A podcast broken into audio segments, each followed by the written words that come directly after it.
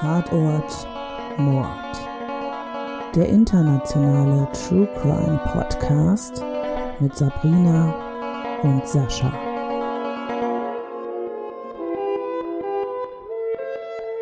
Hallo und herzlich willkommen zu unserer Juli-Folge des Podcasts Tatort Mord. Mein Name ist Sabrina. Ich bin der Sascha. Und heute haben wir uns hier wieder zusammengefunden, um einen Fall zu besprechen. Und bevor wir das machen, müssen wir mal wieder zur alter Manier zurückkehren und ein leckeres äh, Kaltgetränk zu uns nehmen. Und ich glaube, heute haben wir lustigerweise äh, unabgesprochen dasselbe Getränk, oder? Ja, ja. Wollen wir Werbung machen?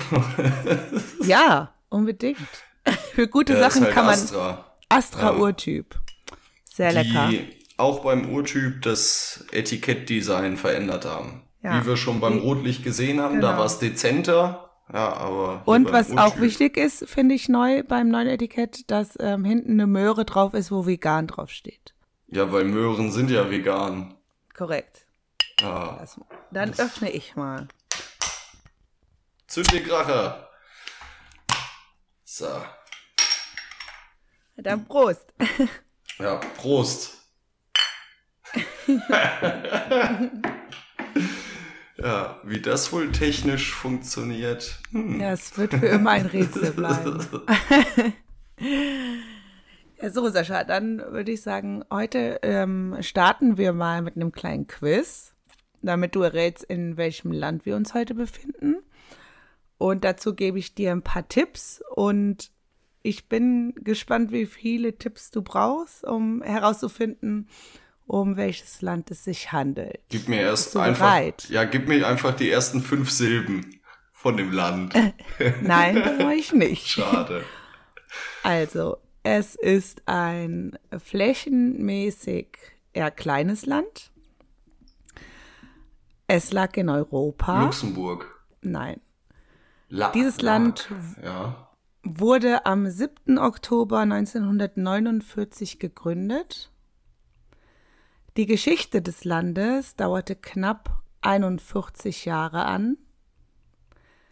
Die Regierungsform dieses Landes war, auch wenn man das anders im Kopf hat, eine Diktatur. Das Land selbst ah. bezeichnet sich allerdings als sozialistischer Staat, als sogenannter Arbeiter- und Bauernstaat. Ja, the GDR. Doch, mhm, genau. Ja. Ich hätte auch nur noch diesen Tipp, doch lag die Macht äh, weder bei den Arbeitern noch bei den Bauern. Die Macht lag ganz allein bei der einer Partei, nämlich der SED. Und der letzte Tipp wäre gewesen, 1961 wurde eine Mauer errichtet. Und spätestens da wärst du drauf gekommen. Ja, das, ich finde, das Alleinstellungsmerkmal ist die, die Mütze und die Winkekatze. ja, genau. Wir sind also heute in der DDR, der Deutschdemokratischen Republik. Und in dieser Republik wurde den Bürgern vorgegaukelt, dass ihr Land nahezu frei von Kriminalität sei. Deswegen wurde über Verbrechen jeglicher Art kaum bis gar nicht in der Presse berichtet. So sehr der Staat versuchte, die Verbrechen gegenüber der Bürger und Bürgerinnen der DDR zu vertuschen, so sehr legten sie allerdings Wert auf die Aufklärung der Fälle. In vielen Fällen wurde auch das Ministerium für Staatssicherheit mit den Ermittlungen beauftragt. Dadurch wurden dann unter anderem Angehörige der Verbrechensopfer bespitzelt oder es kam sogar zur Vertuschung der Tat, wenn diese etwa von einem Parteifunktionär, einem Stasi-Mitarbeiter oder einem Sowjetsoldaten begangen wurde. Was ich sehr interessant finde, äh, dass, dass den Leuten da so vorgegaukelt wurde und bis heute äh, noch Leute, die in der ehemaligen DDR groß geworden sind, der Meinung sind, dass es da weniger Kriminalität gab, allein durch den Fakt, dass es nicht kommuniziert ja. wurde mit den, mit den Menschen. Ja, wobei das natürlich auch so einen Psycholo äh, psychologischen Synergieeffekt haben kann, ne? Dadurch, dass du nie davon hörst, ähm, kommst du gar nicht auf die Idee, sowas durchzuziehen, weil du dir denkst, oh je, was, was passiert dann? Das hat ja noch nie jemand gemacht und ich Wenn ich derjenige bin. Und, ja, ja. Schlimm, schlimm. Wir ähm, gehen heute zurück in das Jahr 1987. Es ist der 9. April, ein Donnerstag. Heike Wunderlich, derzeit 18 Jahre jung, arbeitet als Stickerin im VEB Plauner Gardinen. Sie gilt als lebensfrohe junge Frau. Sie engagiert sich in der Kirchengemeinde und im Jugendclub ihres Dorfes. An diesem Donnerstag war sie krankgeschrieben. Am Vormittag fuhr sie dennoch zu ihrer Arbeitsstelle, um ihren Monatslohn von etwa 700 Mark abzuholen. Der wurde nämlich immer bar ausgezahlt. Sie steckte die 700 Mark in ihren Geldbeutel und fuhr dann erstmal wieder in äh, die 10 Kilometer in ihr Heimatdorf Altensalz in Sachsen. Also die hat in Plauen gearbeitet und genau, ihr Heimatdorf war 10 Kilometer von dort entfernt. Am Nachmittag fuhr sie dann noch einmal aus dem kleinen Dorf neben der Talsperre in die Stadt Plauen denn dort lag ihre Mutter nach einer Blinddarm-OP im Krankenhaus. Um die knapp zehn Kilometer zurückzulegen, benutzte Heike ihr rotes Simson-Moped. Sie brachte ihrer Mutter einen selbstgebackenen Kuchen mit, den sie, nachdem sie ihren Lohn erhalten hat, noch schnell zu Hause gebacken hatte. Nachdem sie äh, bei ihrer Mutter war, fuhr sie weiter zur Volkshochschule, Dort besuchte sie einen Abendkurs. Heikes Wunsch war es nämlich zu studieren. Doch dazu benötigte sie die Hochschulreife. Und um die nachzuholen, besuchte sie dreimal wöchentlich den Abendkurs in der VHS. Als der Kurs vorbei war, fuhr sie aber nicht nach Hause. Sie stattete ihrer besten Freundin Conny noch einen Besuch ab. Die beiden quatschten miteinander und schauten sich gemeinsam Fotos an. Während des ganzen Besuchs bei ihrer Freundin regnete es unablässig. Gegen kurz nach halb zehn machte sich Heike dann aber in der Dunkelheit auf den Weg nach Hause. Sie startete ihre Simson und fuhr in den dunklen und regnerischen Abend Richtung Alten Salz. Nach circa acht Minuten Fahrzeit erreichte Heike den Ortsausgang von Plauen.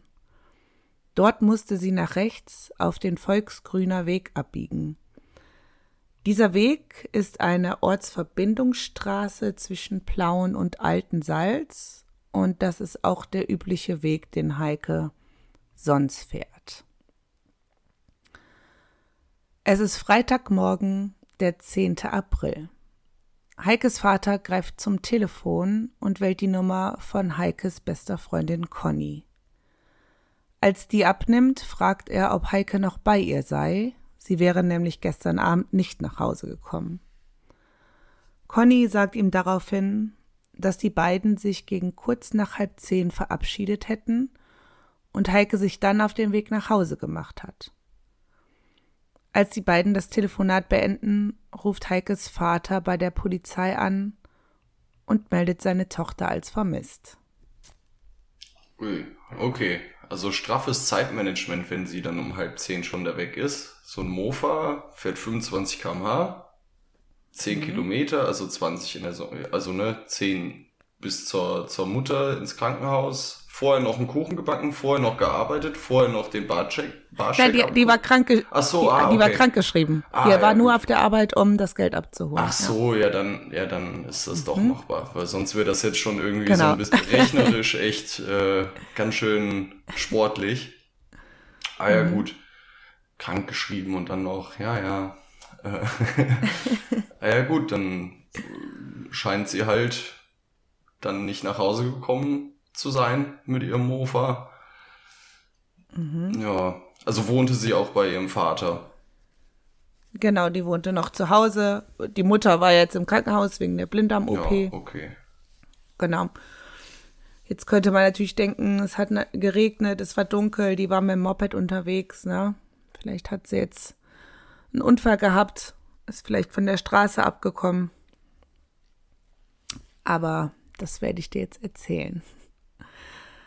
Um, also der Vater hat ja dann am Freitagmorgen die Polizei angerufen und seine Tochter als vermisst gemeldet. Und am Freitagnachmittag ist ein Grenzsoldat in einem Waldstück direkt neben dem Volksgrüner Weg unterwegs. Als er sich eine ruhige Ecke sucht, um pinkeln zu gehen, kann er nicht glauben, was er sieht. Er entdeckt überall auf dem vom Regen durchnässten Waldboden Kleidungsstücke.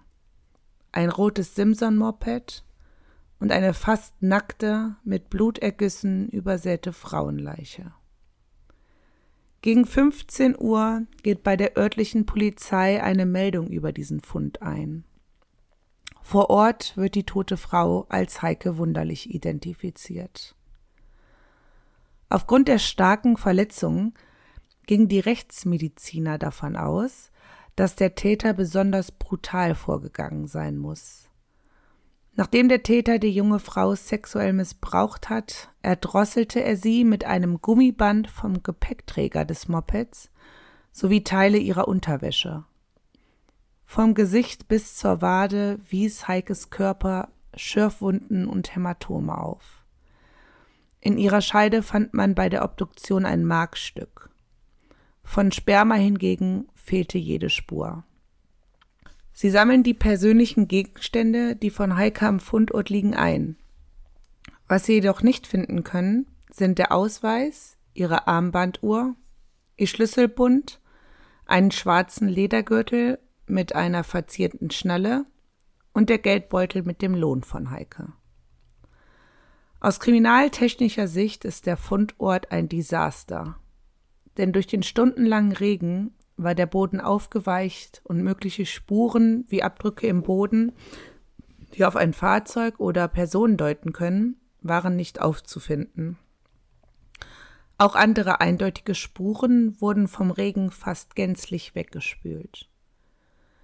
Dennoch gab die zuständige Zwickauer Kriminalpolizei an, dass sie verwertbare Spuren findet.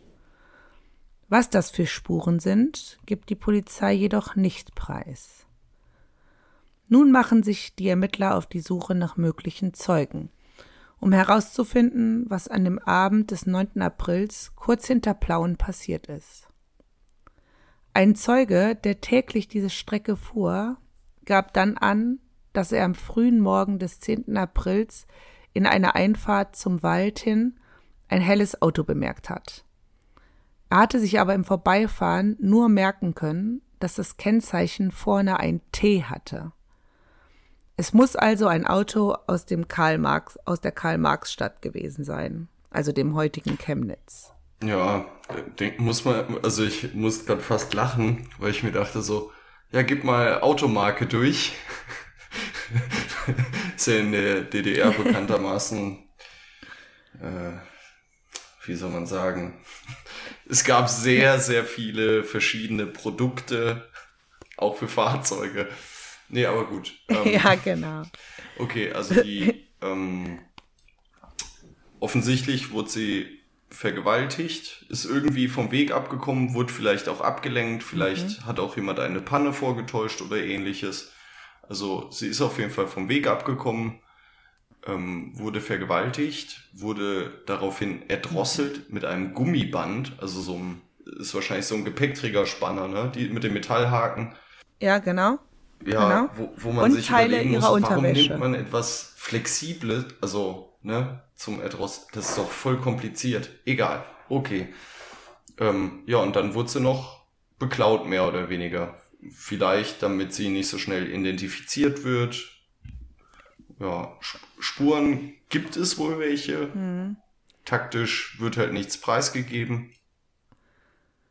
Ja, da ist wirklich die Frage, ne, was ist passiert? Wurde sie vielleicht von der Straße abgedrängt mit einem Auto, so dass sie vielleicht in dieses kleine Wald, Waldstück reinfuhr, um vielleicht irgendwie zu entkommen, ist dann vielleicht selber mit ihrem Moped auf dem nassen Waldboden ausgerutscht und ne, war ja. dann da äh, und der Typ hat sich gedacht, ja, jetzt, jetzt oder nie, weil das ist ja offensichtlich keine geplante Tat. Also der hat ja nicht offensichtlich äh, dort auf eine junge Dame gewartet, die im Regen abends um halb zehn mit dem Moped vorbeikommt. Wer ne? weiß. Und eigentlich ist es ja oft so, wenn spontane, wenn so spontan Taten ne, ähm, passieren, dass dann eigentlich oft Spuren zurückbleiben, weil der Täter halt ungeplant an die Sache rangeht. Ja klar. Das erklärt vielleicht auch das Erdrosseln mit dem Gummiband vom Gepäckträger, weil er hat halt, oder sie, aber wahrscheinlich er, hat ja ähm, nicht irgendwie, er hat halt das genommen, Das was scheint, vor Ort scheint war, Ne? effektiv dann gewesen zu sein, ja. Und die Sachen, ja gut, den Lohn wird er mitgenommen haben, um sich da halt einfach finanziell noch mit dran zu bereichern. Klar. Und dann ist es ja so, dass Täter auch manchmal einfach Dinge mitnehmen als sogenannte Trophäe. Einfach um sich dran, immer noch mal dran zu erinnern. Die Ermittler observierten nun den Fundort der Leiche. Sie wollten wissen, wer hier täglich um welche Uhrzeit langfuhr. Außerdem hofften sie, dass der Täter nochmal zum Tatort zurückkehren würde was ja wirklich ein oft zutreffendes Phänomen ist. Und tatsächlich bemerkten die Polizisten eine Woche nach dem Mord an Heike, dass sie von einem Mann beobachtet werden. Als die Polizisten den Mann dann ansprechen wollten, flieht der Mann. Es wird eine Beschreibung zu dem Unbekannten abgegeben, allerdings konnte der Unbekannte bis heute nicht identifiziert werden. Bei den Ermittlungen stießen die Polizisten auf die Tatsache, dass sich Heike wohl schon seit circa einem Jahr mit einem Mann traf. Wie eng die Beziehung von ihr zu dem etwa 30-jährigen Mann war, hatte sie nicht mal ihrer besten Freundin Conny anvertraut. Conny wusste lediglich, wie der Mann in etwa aussah und dass er einen Wartburg 353 fuhr. Das ist ein äh, Pkw aus dem VEB Automobilwerk in Eisenach und wurde von 1966 bis 1989 hergestellt. Die Beschreibung des Mannes passte auch zu der Beschreibung des Mannes, den die Polizisten am Fundort zur Rede stellen wollten, aber nicht fassen konnten. Aber auch durch die neue Information ist der Gesuchte bis heute ein Rätsel. Etwas mehr als ein Jahr nach dem Mord an Heike besuchten ihre Eltern am 13. Juni 1988 auf dem kleinen Friedhof in Altensalz das Grab ihrer Tochter. Vor dem Grab sehen sie einen unbekannten Mann stehen. Die Eltern sprachen den Mann an und fragten ihn, was er dort machen würde. Der Mann konnte keine Erklärung dazu abgeben, was er an dem Grab vom Heike wollte und suchte das Weite. Also als allererstes finde ich es wahnsinnig beeindruckend, dass die Polizei jemanden, also bei der Observation, jemanden findet, der sie beobachtet. Das heißt ja, also, Ja. also entweder standen Ja. die ganz offensichtlich da, was ja auch im Zweifel nicht besonders zielführend ist, weil ne, die wollen ja jemanden finden und wenn da direkt schon die Polizei ist, dann, naja, gut. Profis. Ich finde es interessant, dass dieser Mann einfach verschwinden konnte. Ohne dass, also, dass er auf, aufgehalten Ja, so werden machen sie es konnte. gut, ciao, ich gehe dann mal. Ja, ich, ich, ich flüchte dann jetzt mal, ne? Leben kriegt ihr mich nie. Ja, ähm, komisch, aber auch ko also ich weiß ja nicht, komisch, dass ihre beste Freundin wenig über den weiß. Ich frage mich auch, wie, wenn man bei den Eltern wohnt, wie man in einem Zeitraum von knapp einem Jahr eine Beziehung irgendwie zum Mann haben kann, ohne dass, dass die Eltern Ey, die treffen sich Wissen halt woanders. So. Die verrät das halt nicht. So, ah, Hm. ich fahr zur Conny. Und dann. Ja, wasch- ja, wahrscheinlich. Weil das ist ja, also, ne, das war ja so, dann hast du zu Hause gewohnt, dann hast du ja auch Abend gegessen mit deinen Eltern, ne? Das war halt so, ist ja nicht so wie heutzutage, dass die sagen, so, ich bin da mal weg und komme dann in drei Tagen wieder und waren irgendwo Ja, so, Party so machen. wie man ne? das halt macht, völlig normal. Also. Kommst nach drei Tagen von der Party zurück. Es war jetzt ein bisschen überspitzt, um einfach den Gegensatz von früher zu heute so. herzustellen. Die enge, enge Ja. Familienbindung, allein schon durch gesellschaftliche Events, Ja. wie das gemeinschaftliche Abendbrot, welches gemeinschaftlich einverleibt wird. okay. Ja. Ja, ist auf jeden Fall alles sehr mysteriös, ne? Dann halt der Mann, der da vorm Grab steht, der, wo die Eltern den nicht zuordnen können und der auch einfach, nachdem er gefragt wird, was er da macht, einfach nichts dazu sagt und geht. Ja, aber das könnte ja tatsächlich, also, Es, ich, es könnte der Lebensgefährte gewesen Ja. sein. Ja. und vielleicht auch gleichzeitig der Mörder, weil es war ja Vielleicht. vermutlich etwas im Affekt und ne, vielleicht, vielleicht war er ein bisschen sauer, weil er nichts vom Kuchen abgekriegt hat oder so. Oder die Beziehung, weil das konnte man ja so nicht sagen, wie eng die war. Vielleicht wollte er sie gern ein bisschen enger haben als sie. Und weil er das vielleicht nicht gekriegt hat, ja, hat er sich das dann, ja, könnte, könnte ja auch sein, wäre ja auch eine Erklärung. gestört. Mhm. Ja, na gut, okay. Naja. So zogen die Jahre ins Land, ohne dass es zu einer Festnahme eines Verdächtigen kam. Dank dem Kriminalisten Enrico Petzold verschwand der Fall allerdings nie in den Archiven. Die Ermittler hatten damals am Tatort ja alle persönlichen Gegenstände von Heike aufgesammelt und Gott sei Dank gut aufbewahrt. So konnte Enrico Petzold Ende der 90er Jahre nochmal Kleidung des Opfers an das Landeskriminalamt schicken. Hier waren forensische Biologen mittlerweile in der Lage, aus DNA-Spuren genetische Fingerabdrücke herzustellen. Weißt du, was ein genetischer Fingerabdruck ist? Naja, also dass man auf, also mit kleinen Hautschuppen etc. herausfinden kann, ähm, wie die DNA strukturiert ist von jemandem. Also die ist ja bei jedem geringfügig unterschiedlich, deshalb auch der Begriff wie Fingerabdruck, der ist ja auf den ersten Blick von jedem gleich und dann sehr, sehr unterschiedlich im Detail. Und ja, Ja. So halt. Genau, ich habe das mal versucht, kurz zusammenzufassen, dass man das mm, versteht. Also ein ähm, genetischer Fingerabdruck ist halt so ein individuell, individuelles Erbgutprofil eines Menschen. Und der ist auch für jede Person einzigartig, wie der Fingerabdruck, wie du schon gesagt hast. Äh, man kommt da allerdings nicht so einfach dran wie an einen normalen ähm, Fingerabdruck. Und zwar muss man bestimmte Bereiche der DNA untersuchen. Und dort gibt es ähm, kurze DNA-Sequenzen, die sich unterschiedlich oft hintereinander wiederholen. Und diese Wiederholung ist bei jedem Menschen einzigartig. Und dieses Muster ergibt dann das, was man äh, genetischen Fingerabdruck nennt. Ich hoffe, dass man das so verstehen kann, weil das ist sehr komplex beschrieben gewesen. Ich glaube, das, das klang verständlich.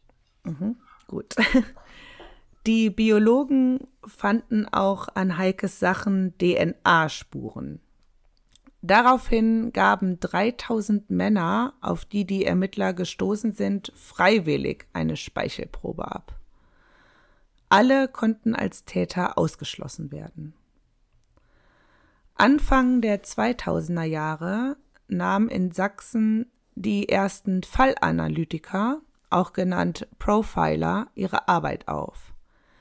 Sie beschäftigten sich auch mit dem Fall von Heike Wunderlich. Die Profiler gingen unter anderem davon aus, dass Heike zu einem Mann ins Auto gestiegen sein könnte. Sie gingen davon aus, dass sie den Mann kannte, denn sie glauben nicht, dass Heike zu einem Fremden ins Auto steigen würde. Des Weiteren zweifeln sie daran, dass, er, dass der Fundort auch gleich der Tatort ist. Sie schlossen nicht aus, dass der Mann Heikes Moped, ihre Leiche und persönliche Sachen in dem Waldstück am Volksgrüner Weg abgelegt zu haben, um den Verdacht auf einen Täter aus Plauen zu lenken. Im November 2006 kann die Zwickauer Kriminalpolizei hoffen, dass der Täter von Heike gefunden wurde. Denn zu diesem Zeitpunkt wird Volker Eckert festgenommen.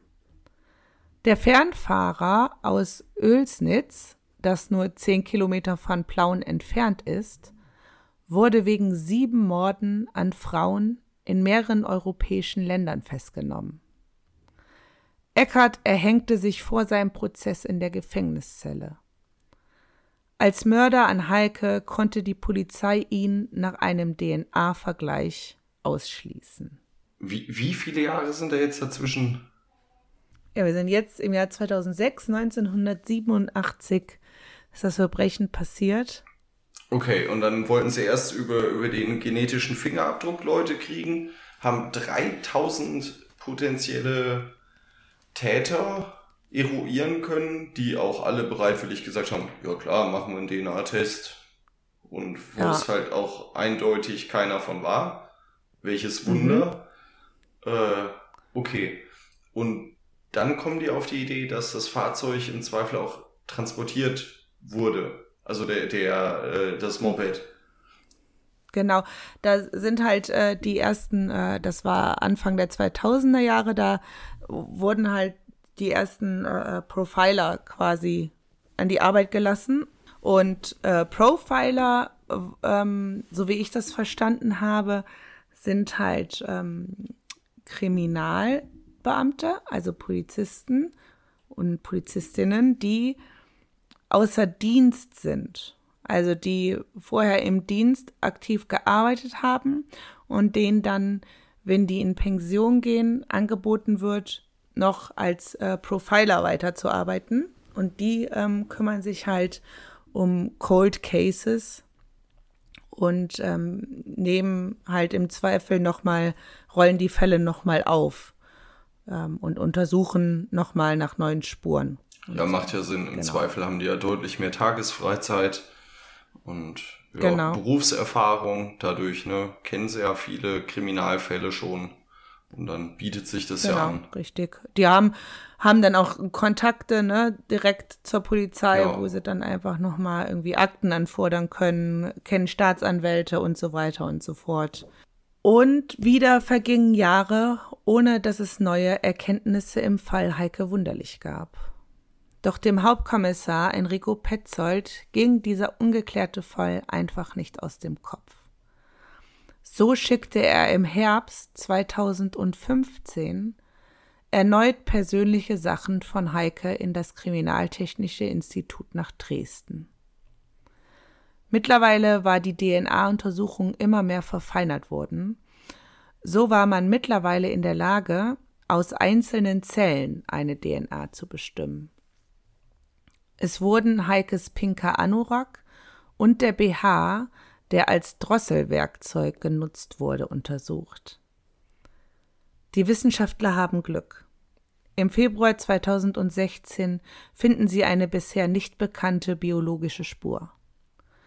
Aus dieser Spur schaffen sie es, eine DNA zu bestimmen.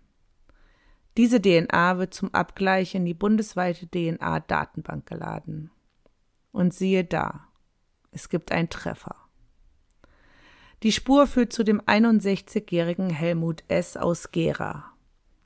Helmut S. ist dreimal verheiratet und Vater zweier Kinder.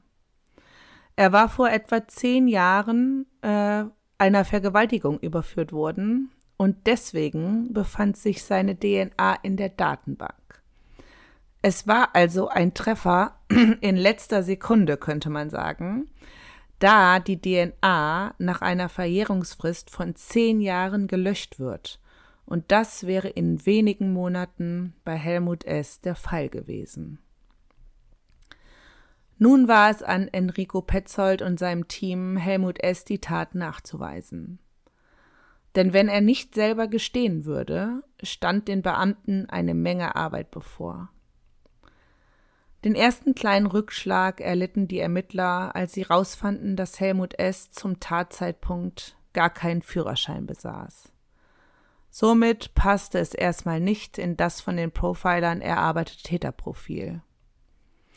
Enrico Petzold aber erinnerte daran, dass man auch durchaus ohne Fahrerlaubnis in der Lage war, ein Auto zu steuern. Was?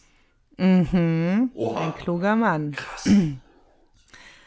Sie fanden heraus, dass die Mutter von Helmut S. in dem Gebiet wohnte, wo Heike gefunden wurde. Außerdem hatte er sich nach der Tat eine Woche krankschreiben lassen.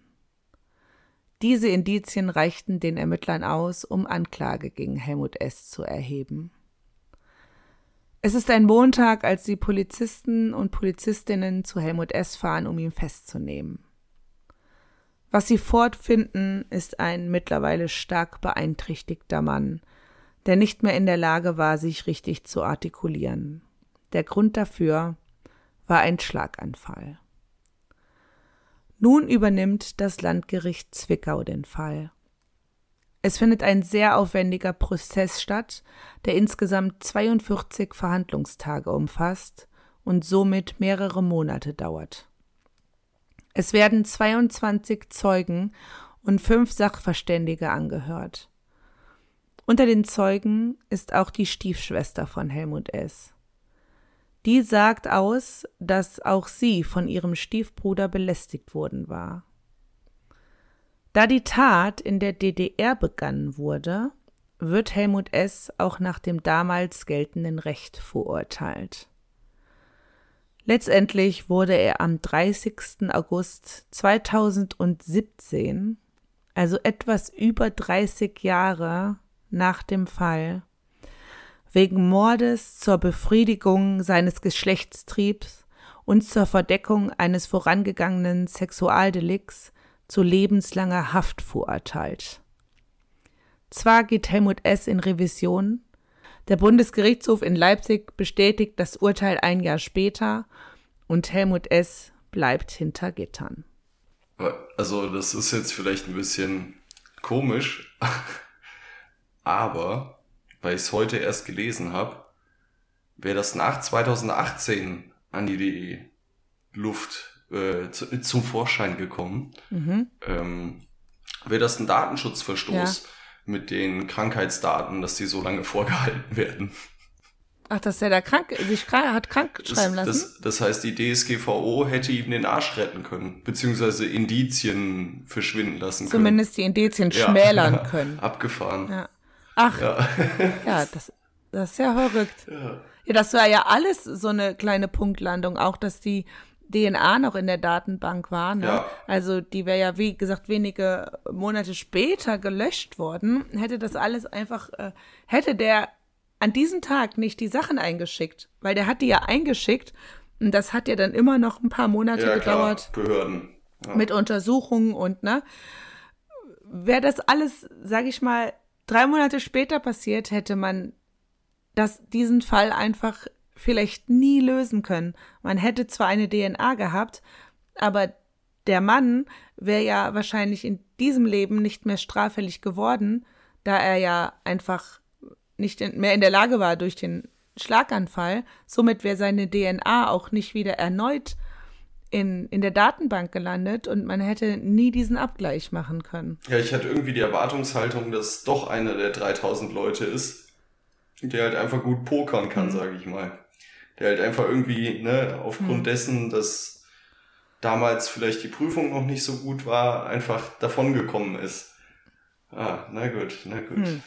Aber dass er, dass er nach DDR-Recht ja. dann äh, verknackt wird. Ja, das hat mich auch gewundert, aber anscheinend weicht das ja äh, jetzt nicht so sehr von dem jetzt geltenden Recht ab, weil ja, ja, ne, es gibt ja diese Mordmerkmale, die halt erfüllt ja. werden müssen, um wegen Mordes verklagt zu werden, sprich lebenslang.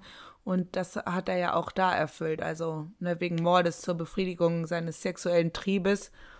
Plus dann halt noch die Verdeckung oder vermeintliche Verdeckung einer sexuellen Ja, aber Straftat. wie gesagt, das, das mit damaligem Recht, das, das verstehe ich irgendwie nicht. Also ich kann es nicht nachvollziehen. Das ist ja gruselig ja. so.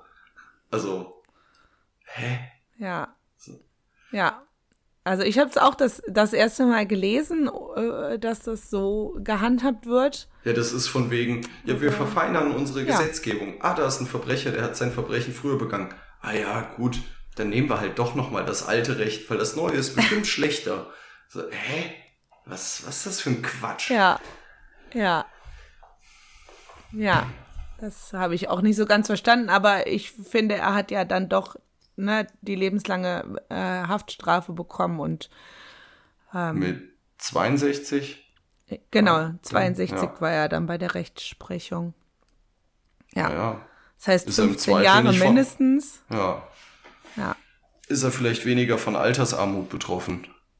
Ja, aber das ist schon ähm, interessant, dass halt so ein Fall tatsächlich so viele Jahre nachdem der einfach passiert ist, doch noch aufgeklärt wird. Das gibt mir immer Hoffnung, dass die ganzen Cold Cases, es gibt so viele Cold Cases, die mich verrückt machen und wo ich einfach wissen möchte, wer, wer war das, was ist passiert, dass ich da immer noch Hoffnung habe, dass da vielleicht doch noch mal jemand gefunden wird. Okay. Es gibt noch was Abgefahrenes mit Rechtsprechung. Du kannst wegen derselben Tat, also zumindest ist oder war das in Deutschland so. Du kannst wegen ein und derselben Tat nur einmal verurteilt werden. Und das war ja irgendwie ein Problem mit den, äh, mit den ganzen Nazi-Verbrechern in Frankreich, die da irgendwie milde verurteilt wurden und sich dann dort entzogen haben, mehr oder weniger, und nicht ausgeliefert wurden und in Deutschland halt keinen Prozess mehr gekriegt haben. So, weil die wurden ja schon verurteilt. So, okay, alles klar. Ja. Ich, ich glaube, wir, wir hatten auch schon mal einen Fall, wo das so war, dass jemand verurteilt oder freigesprochen wurde und deswegen nicht nochmal, doch, das war hier bei den Children of Bodom war das, glaube ich, wo der Hauptverdächtige, so, ja. Äh, der Jugendliche freigesprochen wurde und jetzt halt, ja, ja, nichts mehr zu befürchten hat in, das in dem erinnert Sinne. irgendwie ein bisschen eher so an Monopoly, ne, so die Gefängnisfreikarte. Dann so, ja, ja. aber nicht über losgehen, keine 200 ja. einziehen. Ja. Äh, oh Mann. Ja. Gut, gut. Ja, aber das war der Juli-Fall und ähm, jetzt teaser ich äh, kurz den August-Fall an, weil das wird ja unsere Nein. das wird ja unsere 20. Folge und wir haben ja damals bei unserer zehnten Folge hatten wir ja einen Gast, den Matze, wo wir ähm, über den Jotzke-Fall gesprochen haben. Und unsere 20. Folge ist natürlich dann auch eine Jubiläumsfolge und da wird dann auch etwas anders sein als sonst. Und was, das erfahrt ihr dann im August. und somit würde ich den Juli schließen. Tschüss. genau. Dann hören wir uns im August und noch eine schöne Sommerzeit und einen schönen Urlaub, falls ihr im Urlaub seid. Tschüss. Tatort Mord. Der internationale True Crime Podcast mit Sabrina und Sascha.